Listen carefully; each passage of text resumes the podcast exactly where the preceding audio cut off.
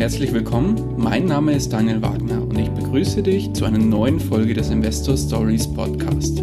Erfahre von anderen Investoren, wie sie gestartet sind und welche Erfahrungen sie auf ihrem bisherigen Weg gemacht haben. Lass dich von ihren Geschichten, Strategien und Vorgehen inspirieren und schreibe deine persönliche Investor Story.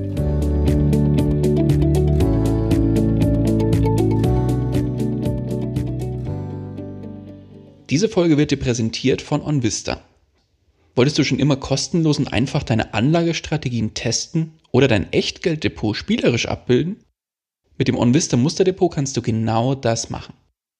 Erstelle kostenlos ein Musterdepot, füge Wertpapiere hinzu, mach dir Notizen zu deinen Kauf- und Verkaufsentscheidungen und bekomme relevante Nachrichten zu deinen Werten angezeigt. Die Anmeldung dauert nur eine Minute und du hast dein Musterdepot auch von unterwegs mit OnVista App jederzeit im Blick. Und jetzt viel Spaß bei der Podcast-Folge.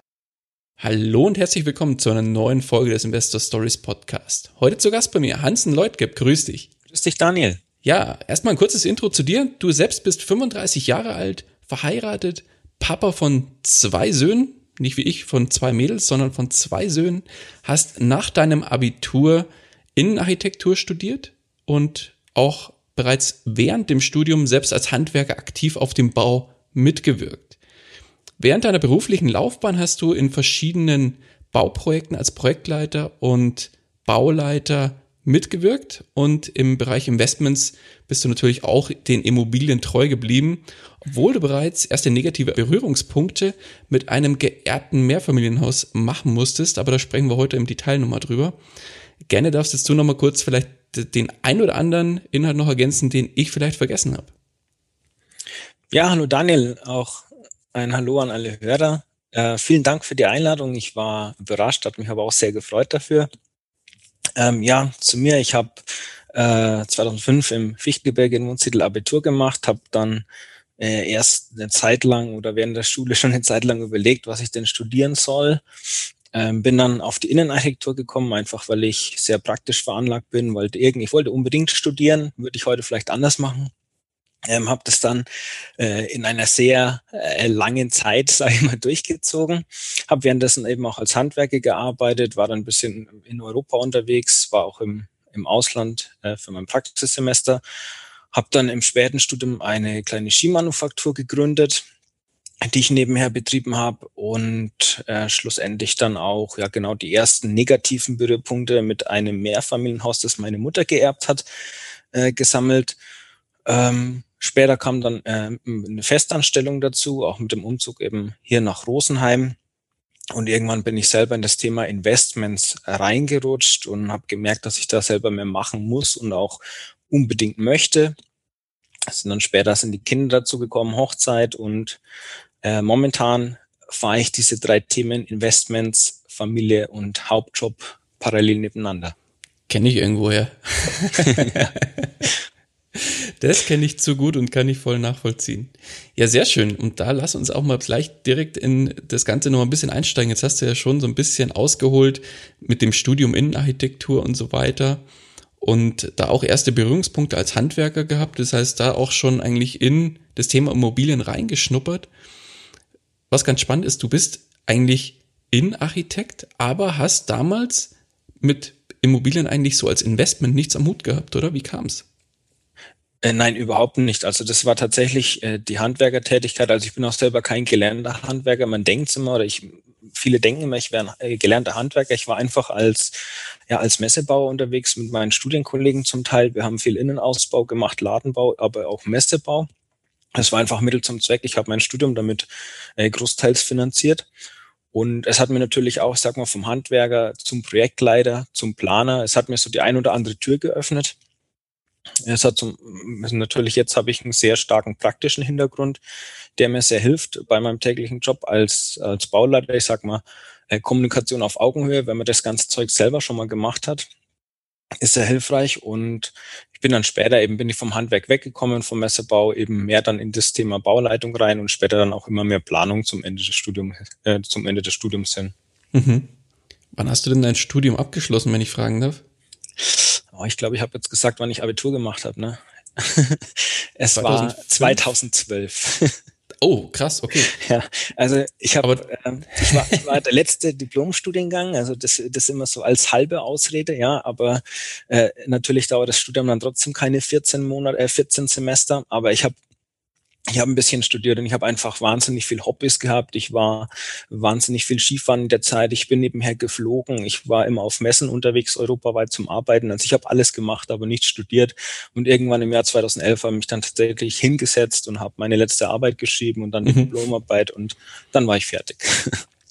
Und bis 2012 und auch danach hast du ja mit Investments noch nicht viel am Hut gehabt, oder? Mit Immobilieninvestments zumindest.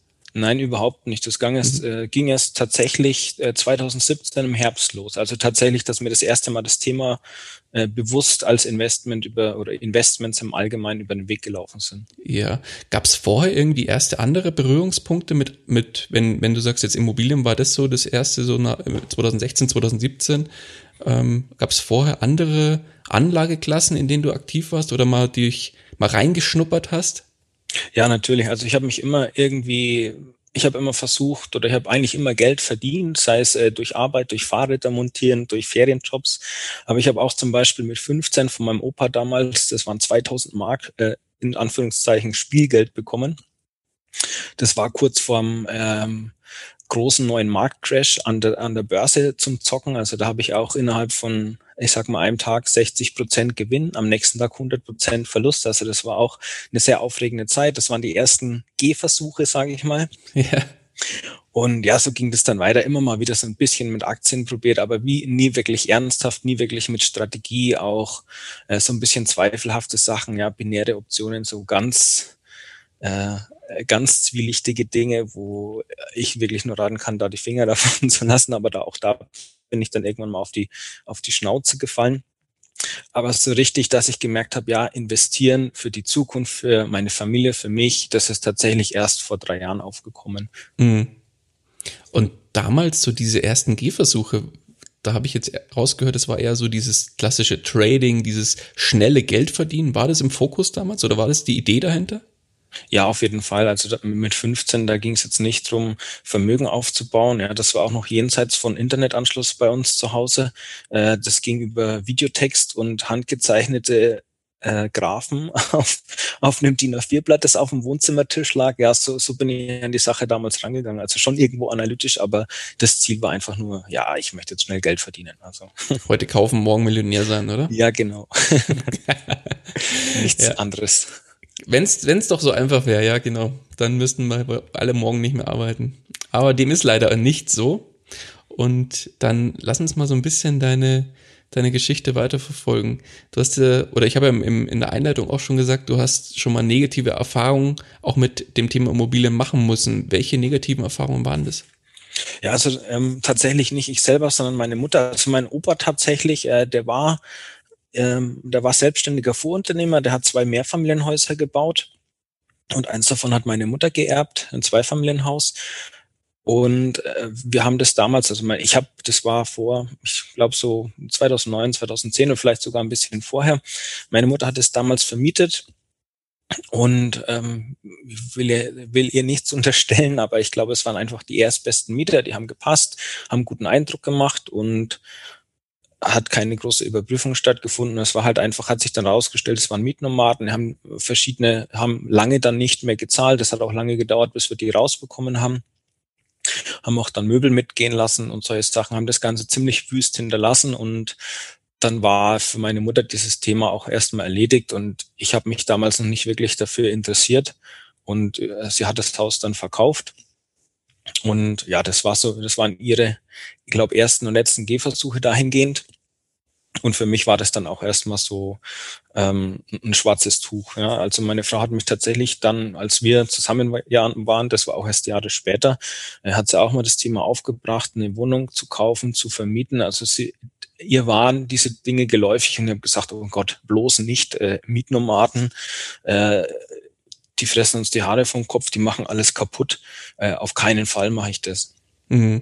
Das heißt, du warst da auch stark geprägt von dieser negativen Erfahrung, oder?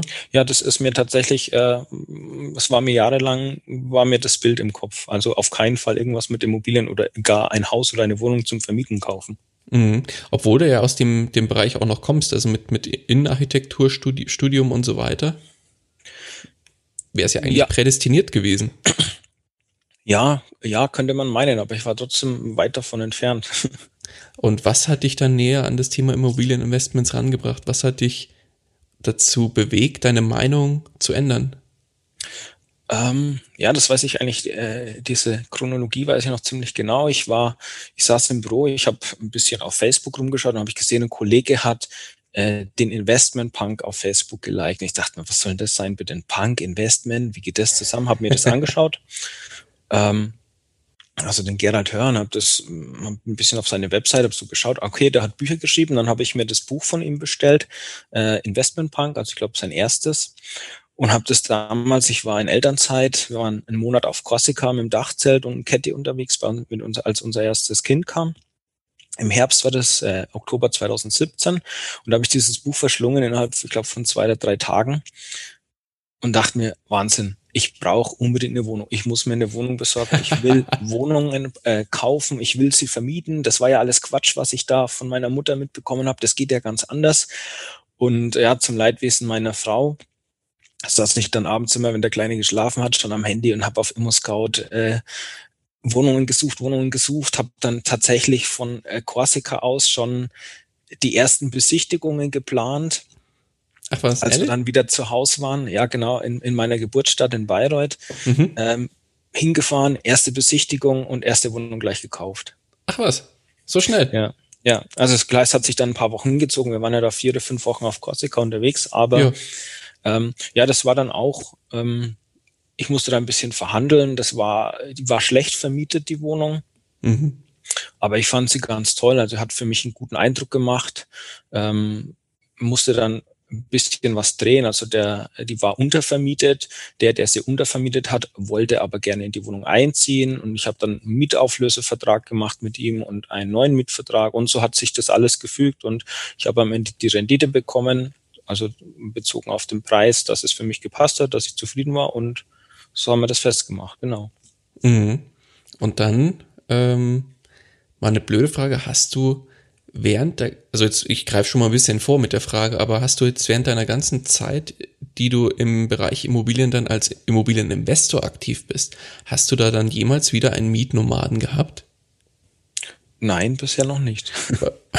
Weil viele haben ja genau dieses Bild vor Augen. Also das ist ja auch bei mir in meinem näheren Umfeld genauso, als ich damals erzählt habe, vielen äh, Bekannten und auch in der Familie, ja, ich kaufe jetzt die erste Wohnung und dann alle, um Gottes Willen, äh, Mietnomaden, das ist ja so das, dieses typische Bild, was auch so in den Medien sehr schnell kursiert. Ähm, und ja, bei dir hat sich's auch eingeprägt und hat im Prinzip ja auch dafür, dazu geführt, dass du lange, lange Zeit die Finger von Immobilien gelassen hast. Ja, es ist halt, äh, ich glaube, wenn man das mal selber erlebt hat oder auch irgendwo sieht, das ist was Negatives, was Schlimmes, was Schlechtes, das brennt sich immer mehr ein als irgendwas Gutes oder was Positives. Und mhm. das bleibt dir einfach präsenter und stärker erhalten. Und deswegen schreckt das, glaube ich, einfach äh, sehr nachhaltig viele Leute ab. Ja. Mhm. Und du hast dann im Prinzip den ersten Schritt gemacht im Bereich Immobilien, indem du die erste Wohnung in Bayreuth gekauft hast. Genau. Was war das für eine Wohnung? Ähm, das ist eine Einzimmerwohnung, Erdgeschoss mhm. mit einem kleinen, mit einer Terrasse raus. Trotzdem sehr innenstadtnah. Ähm, Anfang 90er, ich glaube 93er Baujahr. Ähm, hat 32 Quadratmeter, also so ein klassisches Einzimmer-Apartment mit einem separaten Bad, Küchenzeile aber im Wohn-Schlafraum. Genau, das ist an den Senioren vermietet. Der wohnt auch tatsächlich schon in dem Haus seit äh, Baujahr 93 und möchte da auch drinnen wohnen bleiben. Also das ist ein sehr dankbarer Mieter auch. Habe ich auch Glück gehabt. Also es hat sich da sehr viel gefügt, da war sehr viel Glück dabei, äh, muss man ehrlicherweise sagen. Und das passt jetzt ganz gut. Und warum hast du dich da bewusst für eine kleine Einzimmerwohnung entschieden? Ich sag mal, das Know-how wäre ja da gewesen, vielleicht auch mehr zu machen, oder? Ja, durchaus. Ich war das so angefixt von dem Buch Investment Punk. Also der, er spricht ja da von den kleinen hässlichen Löchern, ja. mit denen es sich nicht vermeiden lässt, reich zu werden. Und da war ich natürlich so dermaßen angefixt und dachte mir auch vom Finanzierungsbudget und so erstmal klein anfangen. Die hat damals äh, war ich auch ganz stolz oder ich wusste nicht, darf ich mir das leisten? Also ich war inseriert zu 59.000 Euro. Und ich dachte mir, oh, ich muss da doch ein bisschen handeln und habe ganz frech, dachte mich aus dem Fenster gelehnt und habe 55.000 geboten. Mhm. Und dann sind die gleich eingestiegen und dachten mir, verdammt, hätte ich vielleicht 49 gesagt, dann wären sie vielleicht irgendwo noch weiter runtergegangen. Aber auf jeden Fall, wir haben es dann für 55.000 habe ich die Wohnung bekommen. Genau, und das war das erste, ist mein erstes Investment dann. Und das war auch vom, mit den Nebenkosten und so, sage ich mal, handelbar. Ich habe damals auch nicht wirklich viel Geld gehabt. Also ähm, die Nebenkosten gerade so zusammengekratzt, noch ein bisschen mehr, dass so 90 oder 95 Prozent da rauskommt vom Beleihungsauslauf. Und ja, ich wollte das unbedingt machen, also koste es, was es wolle. Natürlich nicht. Ich hatte einen Kaufpreis im Sinn und konnte den durchsetzen. Und somit wollte ich das unbedingt abschließen. Okay. Und ja, wie ging es dann weiter nach der ersten Wohnung? Was waren und, und vor allem, was waren die ersten Erfahrungen nach dem ersten Kauf? Ähm, ja, das waren durchwegs positiv. Also es hat alles super funktioniert. Ich musste einen Mietvertrag auflösen, ich musste einen neuen Mietvertrag machen. Äh, zu meinen Konditionen, auch ein Staffelmietvertrag ist da drauf, äh, ist auch noch ein Tiefgaragenstellplatz dabei, den habe ich dann erst separat vermietet. Äh, dann ist, bin ich ein bisschen dahinter gekommen, ja, dass das eine gewerbliche Vermietung ist, da müsste ich ja Steuern bezahlen, dann haben wir das wieder inkludiert. Also ich habe da schon äh, ziemlich viel dran rumgewurstelt, rumgedreht, was gar nicht hätte sein müssen. Also ich bin auch jemand, ich fuchs mich da immer ultra rein in solche Sachen und mache auch viel kompliziert. Ja, man könnte es einfach machen, aber ich habe einfach so, ich bin ein bisschen so, dass ich Sachen gern verkompliziere und so war es auch da. Und es hat aber alles super gut funktioniert. Ich bin auch damals ähm, tatsächlich von einem äh, sehr tollen Job äh, gekündigt worden. Äh, es war, war keine schöne Geschichte. Ich weiß noch ganz genau. Es war der 12. Dezember äh, 2017. Und ich hatte am 13. Dezember früh um 9.30 Uhr den, äh, den Notartermin. Und ich dachte mir schon, hm, verdammt, wenn jetzt das Einkommen wegbricht, soll ich das machen? Aber ich bin dann früh zum Notar und ich hatte, ich hatte so Lust drauf, da zu unterschreiben und habe mich so einfach so toll gefühlt, dass ich jetzt diese Wohnung kaufe und konnte dann, es war für mich auch so ein bisschen Abschluss von dem vergangenen Job. Und es hat sich einfach richtig und verdammt gut angefühlt. Und es war dann, hat dann auch alles super geklappt. Und hat man, hat, ich war natürlich angefixt, ich wollte weitermachen und habe das dann auch. Dann nimm uns doch mal mit auf der Reise. Was war der zweite logische Schritt nach der ersten Wohnung? Also nachdem alles so gut geklappt hat und ich auch dachte, ja, als Innenarchitekt, ich kenne mich ja aus, ich habe schon ein bisschen äh, alte Gebäude saniert. Es wäre doch mal interessant, so ein Fix-and-Flip-Deal zu machen. Auch natürlich, natürlich, dass mein, mein, mein ganzes Eigenkapital war verballert für die erste Wohnung. Äh, ich muss jetzt Kapital aufbauen und dachte mir, ja, ich könnte dann mal ein Fix-and-Flip-Deal angehen. Habe das dann auch so gemacht, habe dann eine Wohnung gefunden. Jetzt muss ich kurz nochmal einhaken. Fix-and-Flip, wieso bist du auf Fix-and-Flip gekommen auf einmal? Äh, ich habe mir natürlich die komplette Bandbreite, sei es auf Facebook oder in irgendwelchen Foren, weiteren Büchern und Podcasts reingezogen. Also ich äh, möchte jetzt nicht behaupten, dass ich innerhalb von zwei Monaten zum Immobilieninvestor oder Profi gewachsen bin, aber ich wusste zumindest alles, was man machen kann. Ah, okay. Und äh, wollte ich natürlich dann auch gleich. Genau. Und so habe ich mich auf die Suche begeben nach einer passenden Fix-and-Flip-Wohnung ich habe da eine Wohnung gefunden in Wohnsiedel, die habe ich sehr, äh, ja doch sehr günstig bekommen. Habe mir da ein Sanierungsbudget ausgerechnet. Das war so ja das Geld, was ich noch zusammenkratzen konnte, was ich in der Familie zusammenkratzen konnte und dachte mir, dafür saniere ich die Wohnung. Der neue nächsten Job, den habe ich ein bisschen rausgeschoben, dass ich da so vier bis sechs Wochen hatte und dachte mir, das saniere ich die jetzt schön raus und dann verkaufe ich die wieder mit 20, mit 30 Prozent Gewinn am besten. Und dann war das aber eine Altbauwohnung, Baujahr 1920. Ich habe angefangen rauszureißen und wir haben angefangen reinzubauen und es hat sich das eine ergeben, es hat sich das andere ergeben. Es wurde doppelt so teuer, das eine. Ja, schlussendlich haben sich die Sanierungskosten verdoppelt. Oh, krass. Und die Marge ist geschwunden. Ja. Also die Marge war Richtung Null. Sie war dann am Ende vielleicht noch zweistellig, aber schlussendlich Plan A, Wiederverkauf also es hat erstens ultra lang gedauert. Ich habe es natürlich nicht in den vier bis fünf Wochen, wo ich noch hatte, bis zu meinem nächsten Job, äh, das jeweils Montag bis Donnerstag. Familie war ja auch zu Hause in Rosenheim. Habe das natürlich nicht geschafft und äh, bin dann jeweils bis in den September rein immer noch an den Wochenenden hingefahren, auch schon mit dem neuen Job und habe das Ding dann fertig gemacht und habe mich dann aber dazu entschlossen, äh, dass ich es nicht verkaufe, weil es, ich wäre am Ende wahrscheinlich sogar mit, mit, wenn überhaupt, mit 10.000 Euro Gewinn rausgegangen.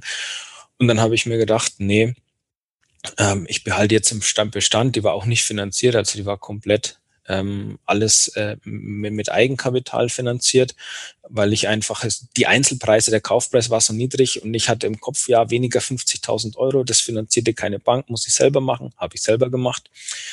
Werde ich vielleicht auch anders machen jetzt und ähm, habe die Wohnung dann mangels Marge vermietet und die ist jetzt sehr gut vermietet. Das sind, ist eine Wohnung mit drei Zimmern. Die hatte ursprünglich mal vier Zimmer, hat knapp 100 Quadratmeter, ist in einem in einem sehr schönen Altbau, Baujahr 1920, schönes Gründerzeithaus in einer wunderschönen Allee gelegen. Das, die Wohnung äh, nimmt das komplette zweite Stockwerk ein, also hat Fenster nach allen Seiten.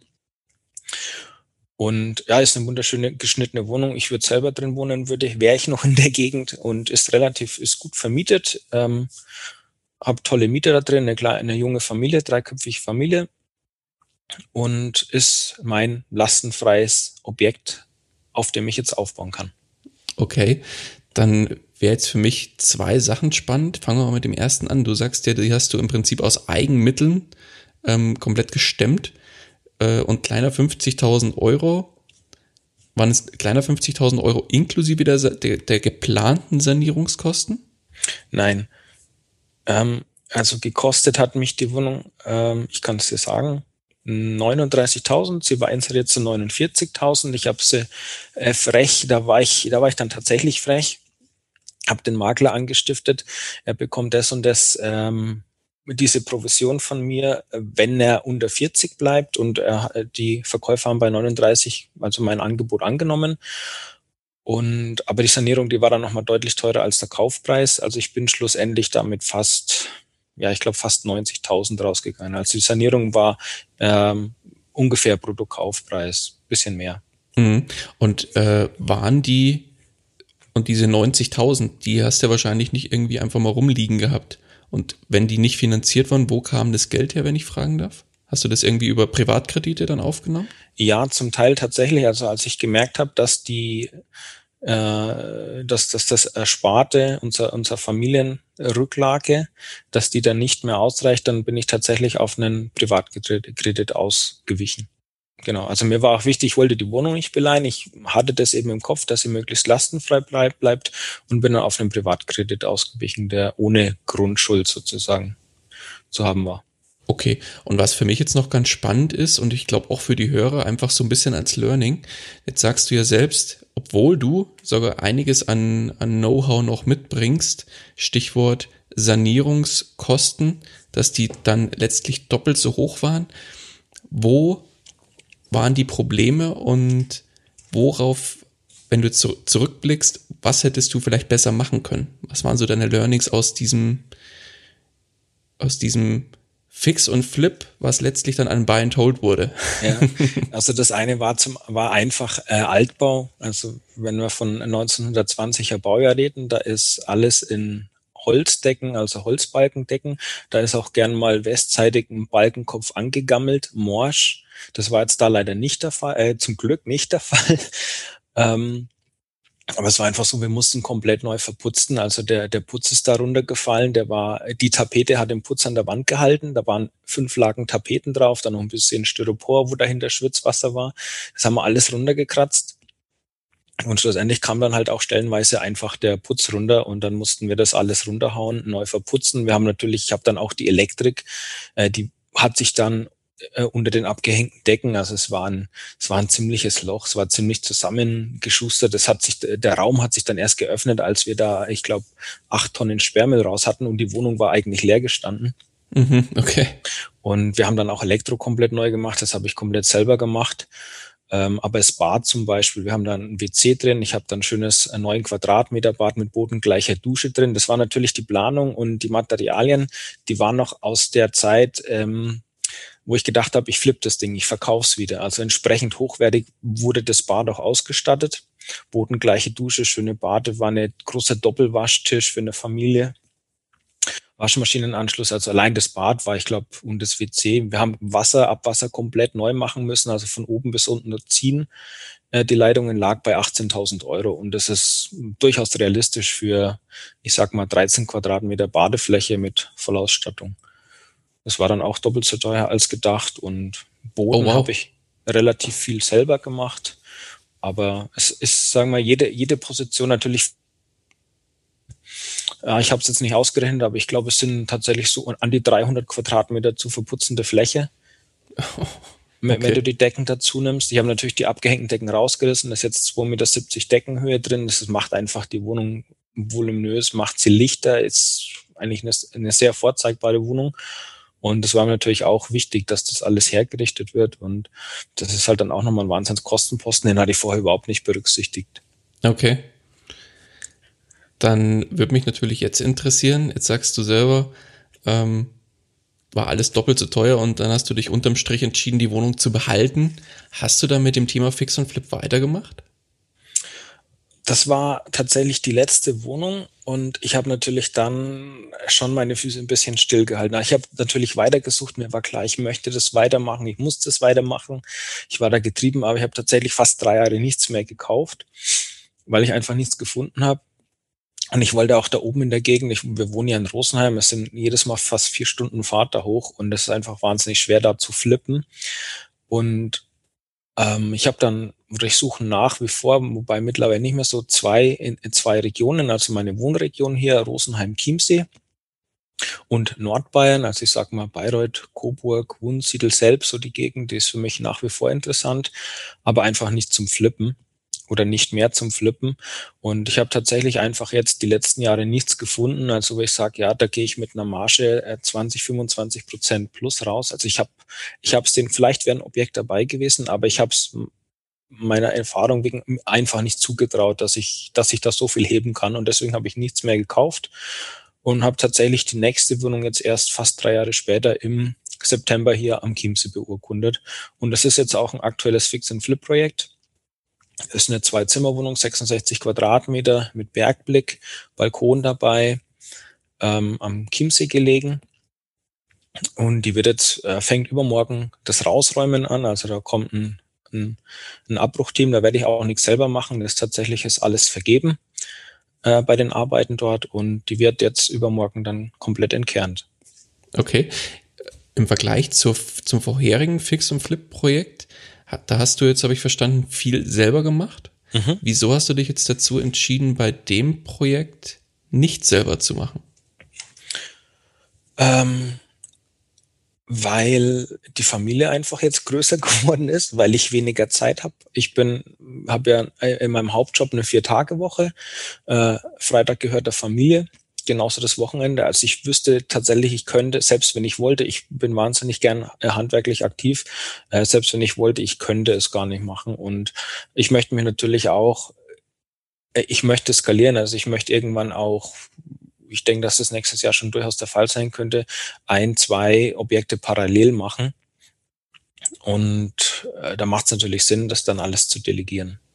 Ja, definitiv. Und das, glaube ich, ist auch erstmal was, was man selber lernen muss, dass man Sachen auch abgibt, oder? Ja, das ist sehr wichtig, das ist essentiell und das ist tatsächlich auch was, da hast du einen wunden Punkt bei mir getroffen, das kann ich ganz schwer. Kenne ich zu gut, also da sind wir uns sehr ähnlich. Also ich habe da auch lange, lange Zeit nichts abgeben können, also jetzt auch hier bei meinem Podcast und Co. Aber dann, ich glaube, letztes und dieses Jahr sehr stark gelernt, wenn man sich Profis an die Seite holt, kann man da viel, viel schneller wachsen.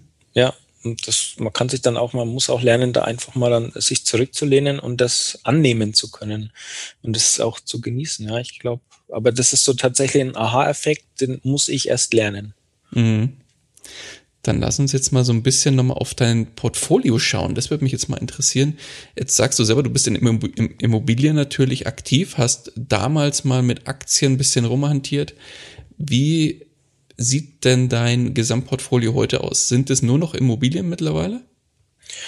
Also mein Gesamtportfolio, das ähm, würde ich mal so als 95 Prozent Immobilien und 5% Cash oder äh, ETF-Positionen äh, betiteln. Äh, es schwankt aber auch immer ein bisschen, je nachdem, was ein, jetzt, wenn ich ein Fix-and-Flip-Projekt habe, da brauche ich dann doch immer mal ein bisschen Cash auf der Seite. Das heißt, ich ziehe das dann auch mal äh, aus Aktien und den ETFs ab, einfach, dass ich kurzfristig die Liquidität, Liquidität sicher weiß und äh, schieb's danach, wenn das Projekt vorbei ist, dann wieder äh, in, in, in, in den Robo-Advisor oder in die, in die ETFs rein. Aber es ist vom Verhältnis, sage ich mal, wenn man wirklich die Immobilienwerte nimmt, maximal fünf Prozent, was ich so nebenher also da nicht Immobilienwerte. Rest, sage ich mal. Ja, ist so über alles. Ein bisschen Portokasse. nee, sehr schön. Okay. Ja, sehr spannend. Dann, wie, äh, wie arbeitest du denn bei dem Thema Fix und Flip? Arbeitest du nach wie vor mit eigenem Geld oder ist es auch, äh, arbeitest du da beispielsweise auch mit Partnern oder äh, Friends and Family Krediten oder irgendwas in der Richtung? Ähm, also das, dadurch, dass ich meine lastenfreie Wohnung habe, eben die Nummer zwei, die ehemalige Kernsanierung, die kann ich beleihen. Also die habe ich jetzt zum Beispiel auch für das aktuelle Fix and Flip Projekt da am Chiemsee, ähm, habe ich eine Grundschuld ein, ein, äh, eintragen lassen und die ist ähm, praktisch mit den Kaufnebenkosten und den Sanierungskosten komplett beliehen. Also da werde ich keinen einzigen Euro äh, Cash reinstecken, sondern ist wirklich alles komplett finanziert hier bei der örtlichen Bank. Ah, sehr schön. Und dann auf welche Laufzeit? Mhm. Ah, das ist ganz interessant. Ähm, die ist variabel finanziert, also tatsächlich ähm, insgesamt der Kaufpreis und die äh, Nebenkosten und Sanierung ist ja, ich sag mal, die variable Finanzierung hört man ja oft in einschlägigen Themen. Ja, das muss dann siebenstellig sein, dass die Bank das mitmacht. Aber meine Hausbank, die ist da relativ innovativ. Der hat den Braten gerochen und die bietet eben eine flexible Finanzierung, variabel eben auch bei Kleinbeträgen, sage ich mal an. Mhm. Okay. Und jetzt für mich natürlich die Frage, warum hast du jetzt dich für Fix und Flip entschieden und nicht für klassisches Buy and Hold? Ähm, mein oder ich sage mal, unser primäres Familienziel ist einfach momentan äh, Kapitalaufbau. Zum einen möchte ich natürlich das Immobilienbusiness äh, weiter betreiben, aber wir haben auch das große Ziel Eigenheim als Familie. Und da ist natürlich äh, das Thema Eigenkapital das größte Thema.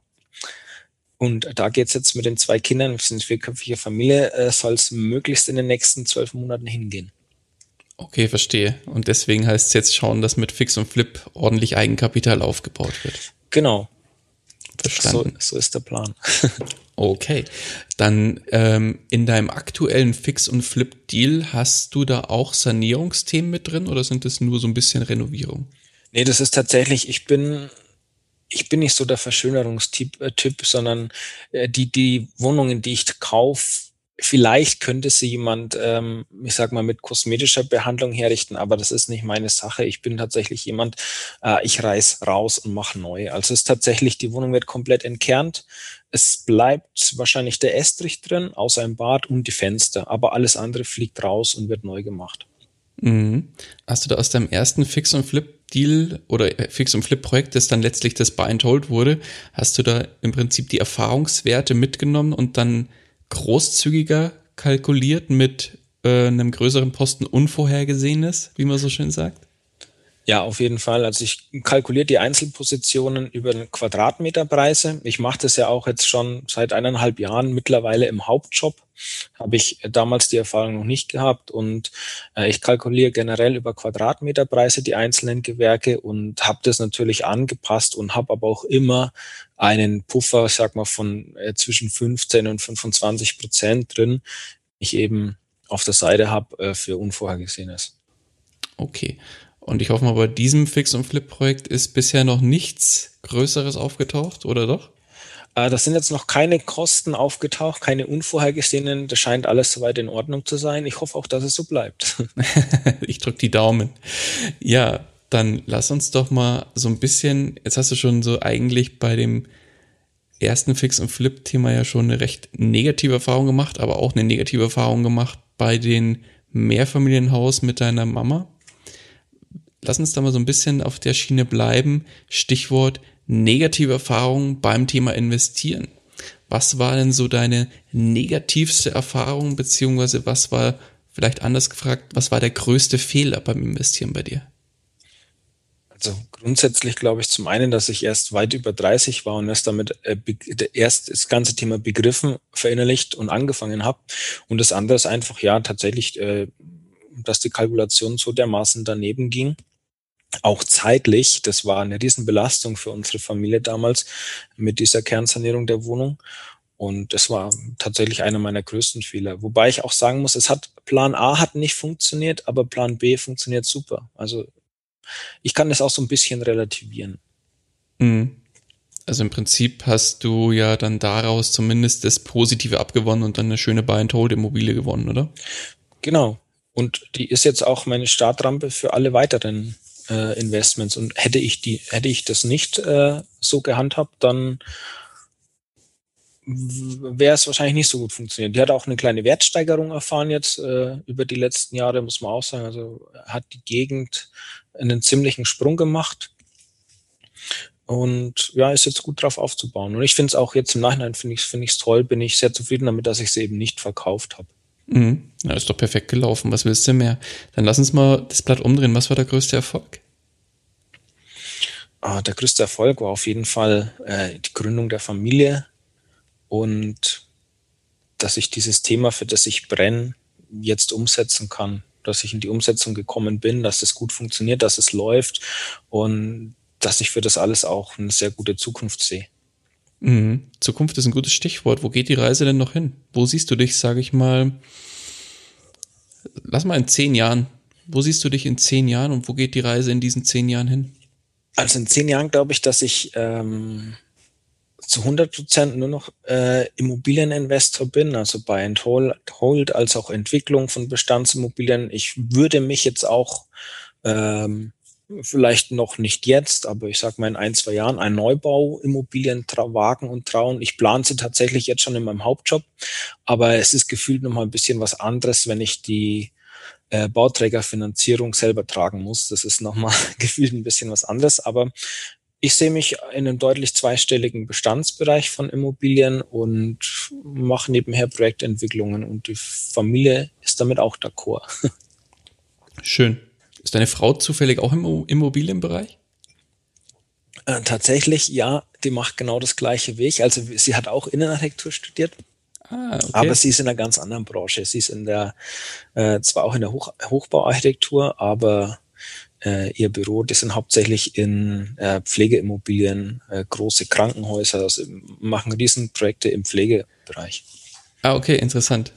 Auch ein anderes, anderer Aspekt, aber da bleibt das Ganze irgendwo in der Familie. ja, also es ist, wir haben ganz verschiedene Ansichten, was diese Themen angehen, obwohl wir das selber tun und gelernt haben, aber es ist, ist sehr spannend. Es bringt sehr viele Reibpunkte auch mit sich und macht es trotzdem mhm. spannend dann.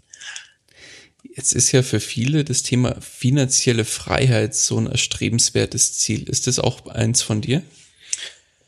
Ähm, ich glaube, die kommt von alleine.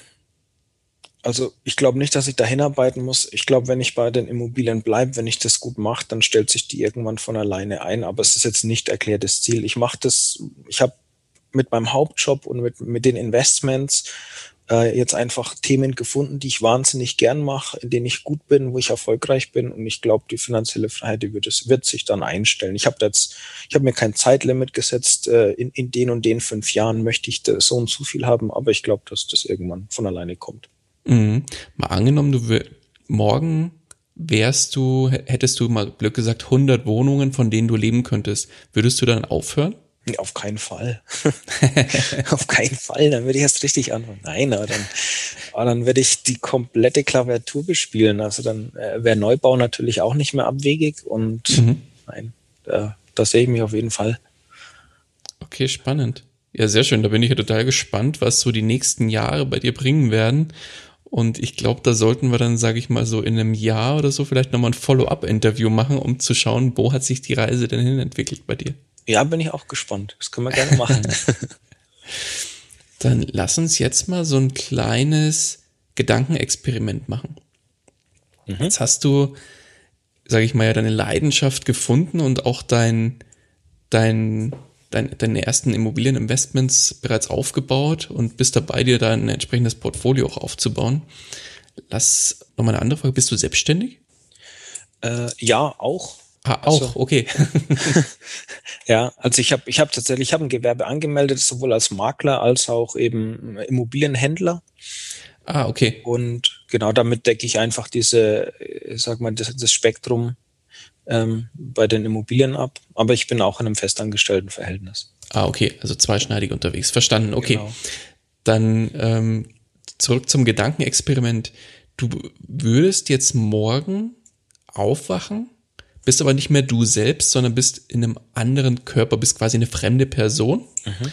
Und als diese fremde Person hast du auch einen Angestelltenjob, verdienst aber nur 1500 Euro netto und hast dir bereits 10.000 Euro auf einem Tageskonto angespart. Mhm. Alles andere, was du bisher hattest finanziell, ist auf Null zurückgesetzt und dein Netzwerk wird komplett resettet und sonstige Kontakte. Das Einzige, was dir bleibt, ist dein Wissen, die 10.000 Euro auf dem Tageskonto und dein Angestelltenjob. Und jetzt müsstest du finanziell neu starten. Was würdest du machen? Okay, ja, das ist von mir eigentlich noch gar nicht so lang weg, also ein paar Jährchen, äh, wo ich in einer ähnlichen Situation war. Ich würde, weiß nicht, ob ich das Geld dazu brauche, aber ich würde auf jeden Fall, wenn ich einen Job habe, ich würde mich weiterbilden. Ich würde zusehen, dass ich in einem Job, äh, dass ich da aufsteige, dass ich da weiterkomme, dass ich das entsprechend monetarisiere auf jeden Fall erstmal in mich investieren, dass ich, sage ich mal, die 2000 netto knack und was von dem Geld dann übrig ist, ähm, muss man sehen. Aber ich würde dann weiter ansparen, meine Sparrate erhöhen und dann würde ich zusehen, dass ich die erste Wohnung kaufe und diese dann flip.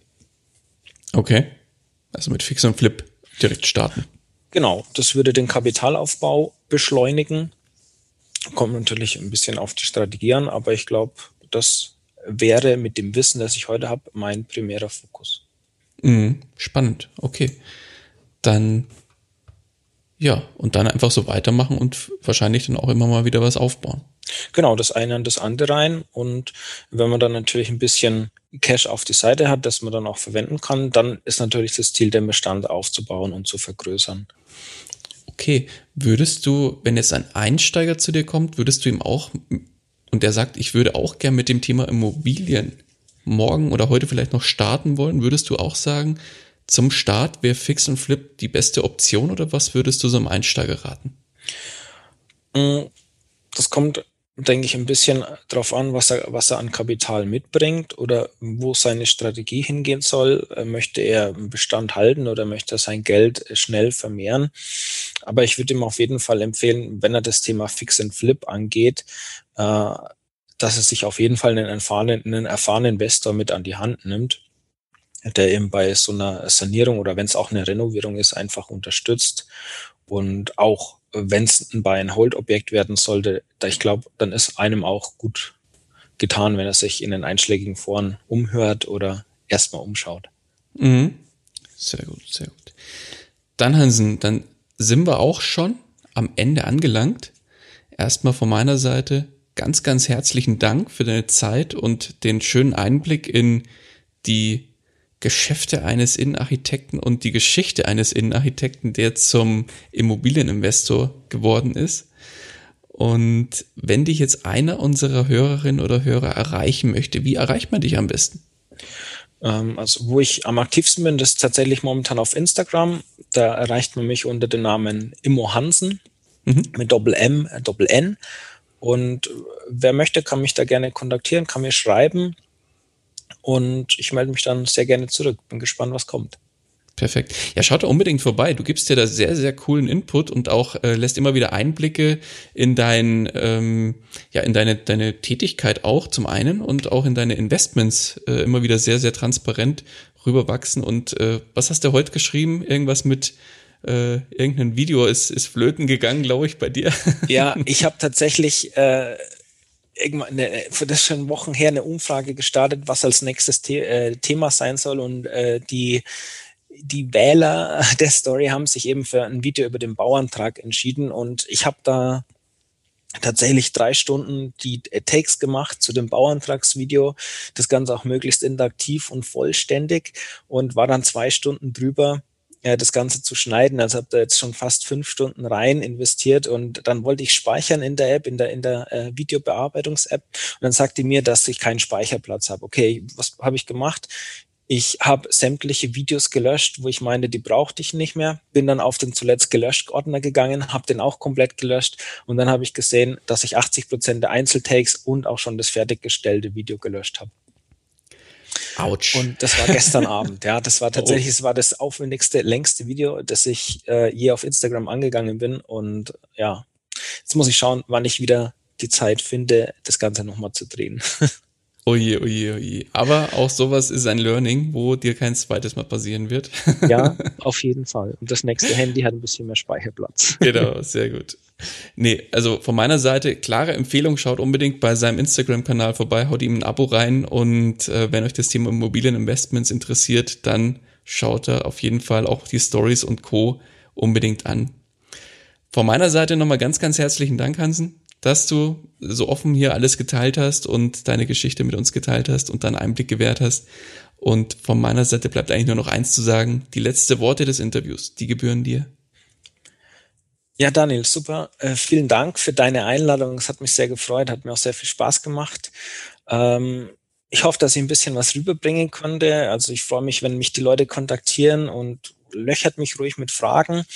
Ähm, ich wünsche allen gute Investments. Wenn ihr noch nicht euch mit dem Thema beschäftigt habt, dann tut's bitte baldmöglichst. Das muss nicht Immobilien sein, aber es muss irgendwas, äh, denke ich, mit Geldanlage und Zukunft zu tun haben. Also alle, die noch in, ins, ins Erwerbsleben starten oder schon drin sind, glaube ich, dürfen sich nichts mehr großartig von der Rente erreichen. Wir müssen es alles selber in die Hand nehmen. Äh, tut es einfach, es gibt sehr viele Möglichkeiten und es macht auch Spaß. Perfekt, schönes Schlusswort. Ich danke dir, mach's gut. Dankeschön, ciao. Ciao. Das war's auch schon wieder mit dieser Podcast-Folge. Ich danke dir ganz herzlich fürs Zuhören. Wenn dir der Investor Stories Podcast gefallen hat, dann freue ich mich darüber, wenn du mir eine Bewertung bei iTunes hinterlässt. Das Ganze dauert keine zwei Minuten, jedoch unterstützt du damit mich und meine Arbeit für den Podcast. Außerdem möchte ich dich herzlich einladen, dich der Investor Stories Community über Facebook anzuschließen. Vernetze dich dort mit Gleichgesinnten, tausche dich mit anderen Menschen, die ebenso die Verantwortung für ihre Finanzen selbst übernommen haben, aus und profitiere vom Know-how vieler erfahrener Investoren. Neben dem aktiven Austausch erwarten dich regelmäßige Community-Aktionen, Gewinnspiele und noch vieles mehr. Den Weg zur Community findest du über www.investor-stories.de slash community. Ich freue mich, wenn du auch beim nächsten Mal wieder mit dabei bist. In dem Sinne, alles Gute und habe die Ehre, dein